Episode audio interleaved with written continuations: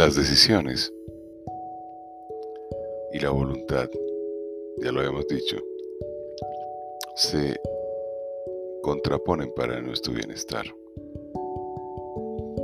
Si usamos de ellas de manera aislada y separada. En ese contexto, hoy hay que tomar decisiones interesantes desde nuestro interior, desde nuestro ser, y evitar ser manipulados de nuevo por el entorno externo que dirige nuestras existencias de la manera como siempre ha sido, totalmente programados. ¿A dónde orienta esta premisa? A la casualidad de que vi a youtubers conocidos dedicados a informar de todas las mm, particularidades que tienen las ciudades por donde viajan y el desplazamiento por el mundo.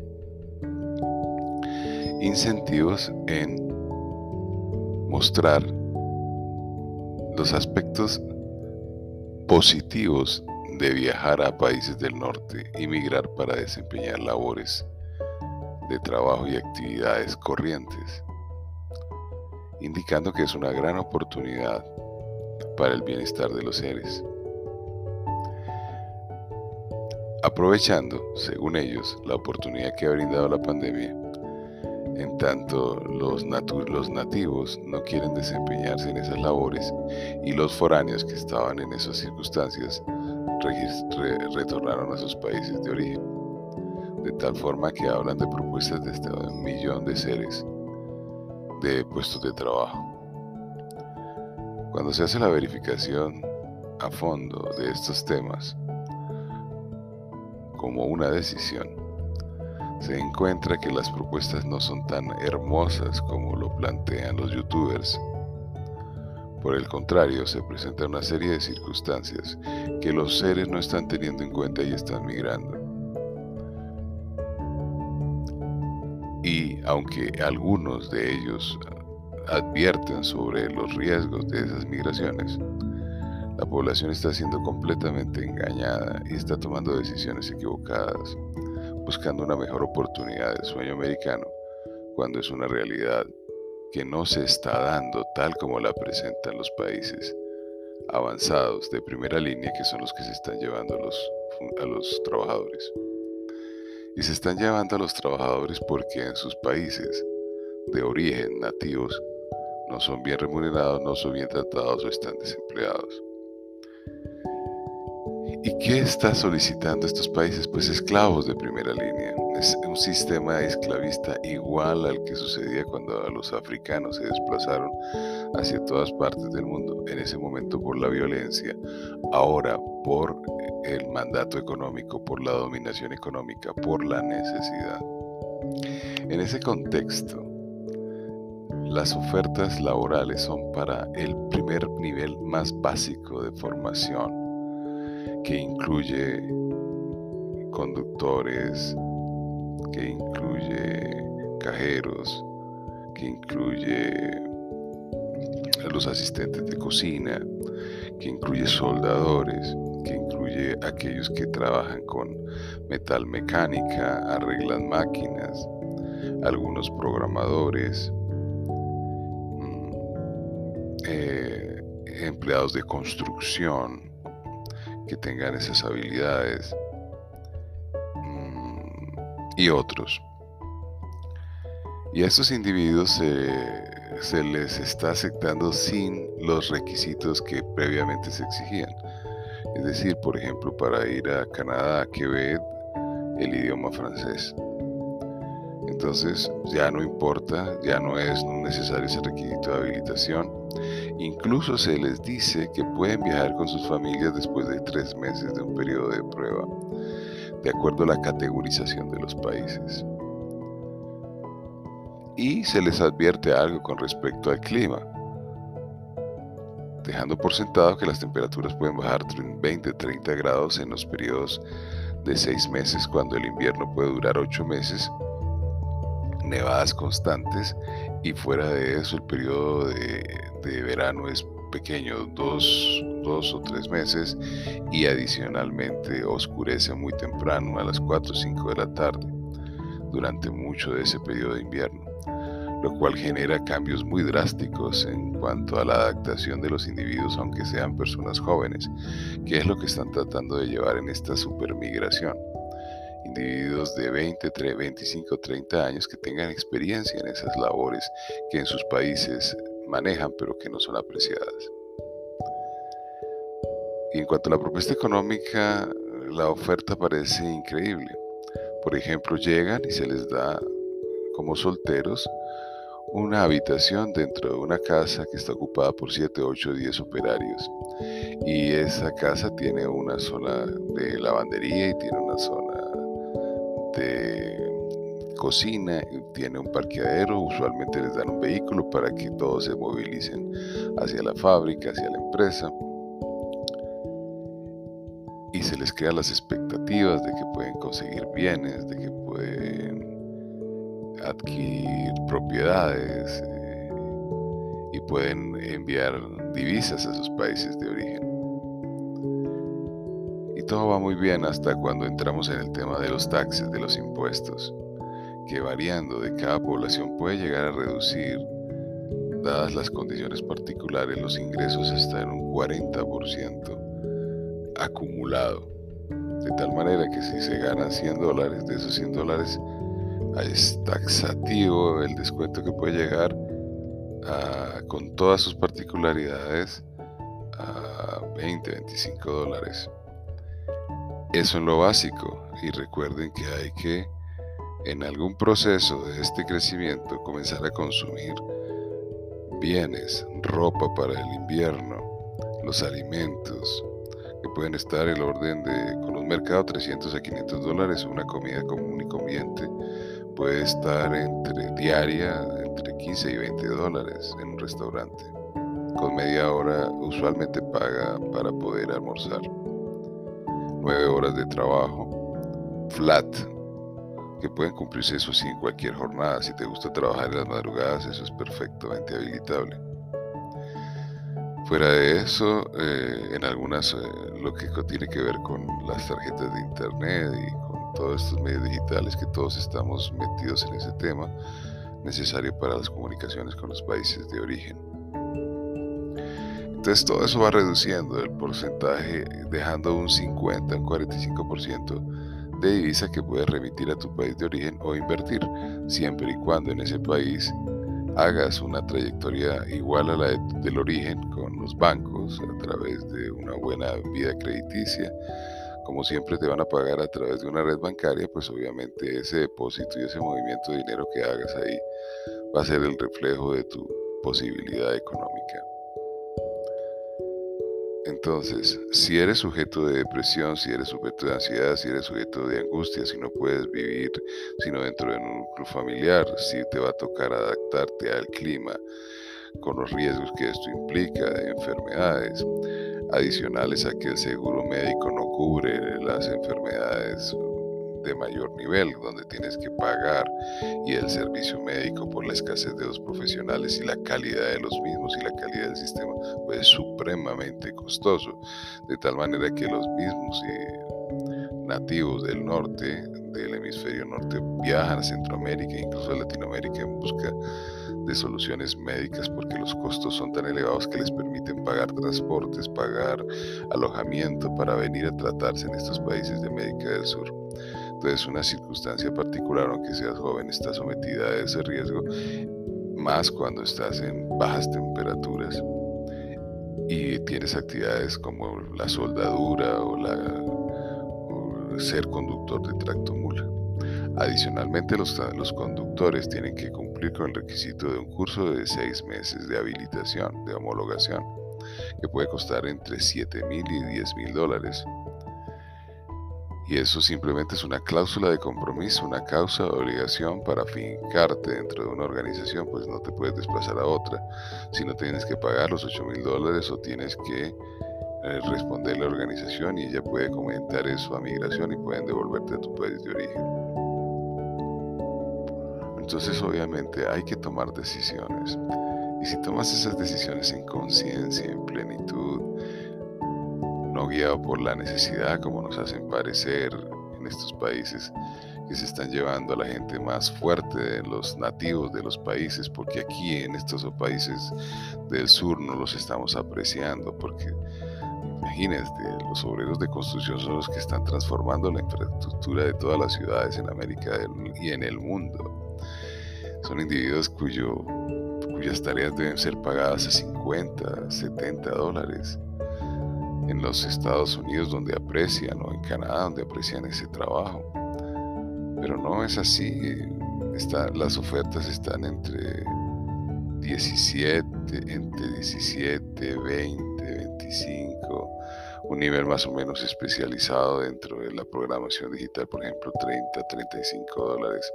Eso aparentemente sería muy bueno si fuera neto si fuera un ingreso neto, porque podríamos ahorrar unos recursos para invertirlos allá o invertirlos acá.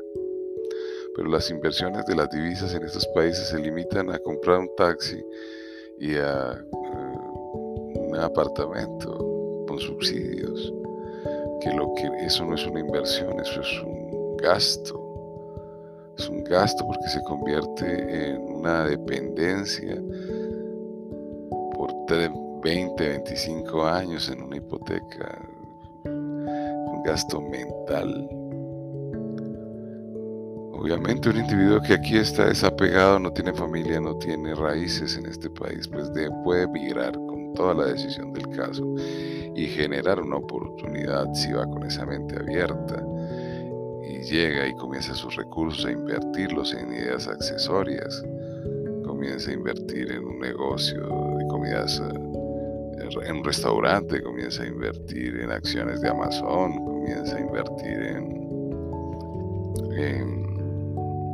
ideas alternativas dentro del desarrollo de su propia acción, se compra un camión, se compra un sistema de transporte para que la gente eso invierte en empresas de turismo, eh, acude a los a las formaciones que dan en estos países para empresarismo pues obviamente eso da un conjunto de ideas que permite que quien migra vaya con una decisión clara, no por necesidad, una decisión de superación, una decisión de crecimiento. Si no es así, esa oportunidad económica que te venden es simplemente la esclavitud disfrazada, pues tú vas a hacer lo que ellos necesitan un consumidor de bienes y servicios, un individuo que paga impuestos, un individuo que paga servicios de transporte para venir a su país de origen periódicamente, un individuo que consume salud, un individuo que consume alimentos, un individuo que consume ropa, un individuo que necesita de esa sociedad para movilizar su economía. Pues sí, la gran renuncia ocurrió en esos países.